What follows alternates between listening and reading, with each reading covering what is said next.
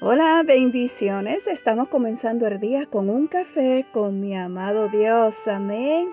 El tema de hoy es, tu debilidad no es excusa.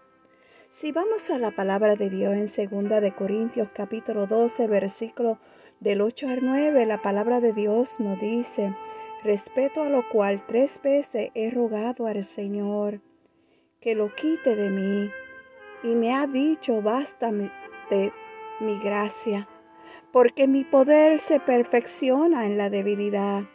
Por tanto, de buena gana me gloriaré más bien en mis debilidades, para que repose sobre mí el poder de Cristo. Aleluya.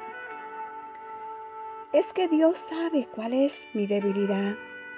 Es lo que siempre decimos, aferrándonos a una vana justificación de nuestro acto y digo vana porque no soltamos y simplemente dejamos pasar el pecado que cometimos por esa debilidad.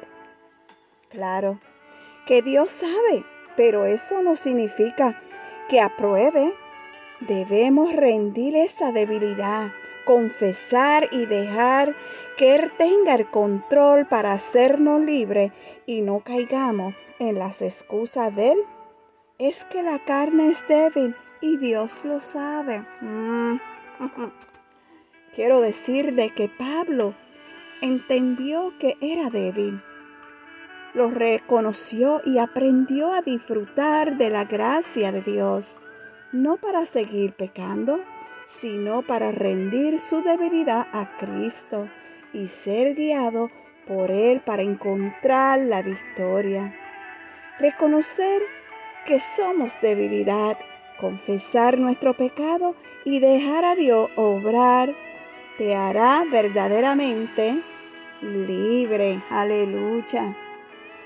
Hoy te sordo, ¿verdad? Que si confiesas tus pecados, será libre y habrá paz en tu corazón.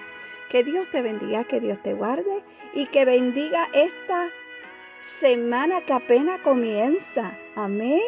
Así que sonríe que Cristo te ama. Shalom.